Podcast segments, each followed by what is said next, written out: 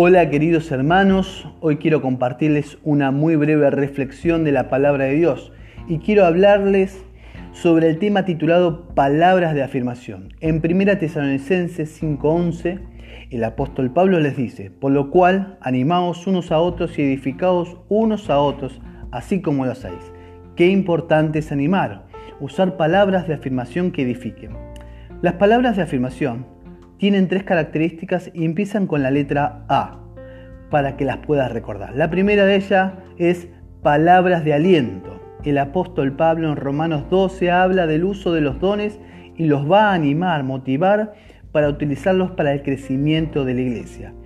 Hoy, en un tiempo de pandemia, hermanas y hermanos comenzaron a través de los medios tecnológicos a compartir la palabra, presidir, orar, ofrendar y servir, que tal vez por vergüenza, timidez no se animaban y gracias a los pastores, líderes o hermanos que animaron y alentaron, hoy la iglesia puede ser edificada por tu servicio.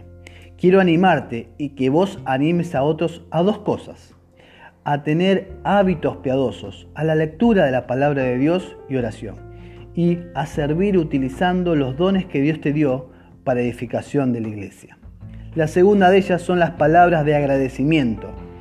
En 1 Tesalonicenses 5:12 el apóstol Pablo les habla a estos hermanos de Tesalónica. Os rogamos, hermanos, que reconozcáis a los que trabajan entre vosotros y os presiden en el Señor, y os amonestan, y que los tengáis en mucha estima y amor por causa de su obra.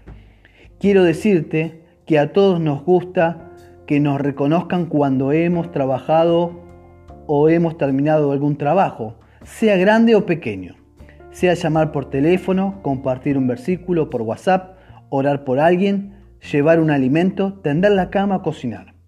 Te animo a que traigas a tu mente una lista de personas, empezando por tu familia, y la reconozcas dándole gracias por alguna tarea.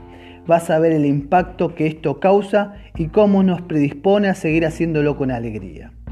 La tercera y última son las palabras de afecto. En 2 Corintios 7:7, a partir del versículo 5, titulado El gozo de las buenas noticias, en un momento difícil de Pablo, llega Tito y le es de consuelo, quien a su vez le cuenta a Pablo el gran afecto, llanto y solicitud de los corintios por Pablo, y se puso más contento todavía.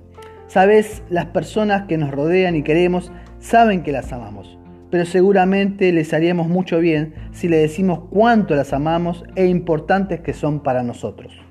Pienso en esas películas donde el protagonista está por morir y tiene unos segundos para despedirse de los seres queridos y uno a uno les deja una palabra especial. Te desafío a no esperar alguna situación límite, sino que puedas tener en tu boca palabras de afecto.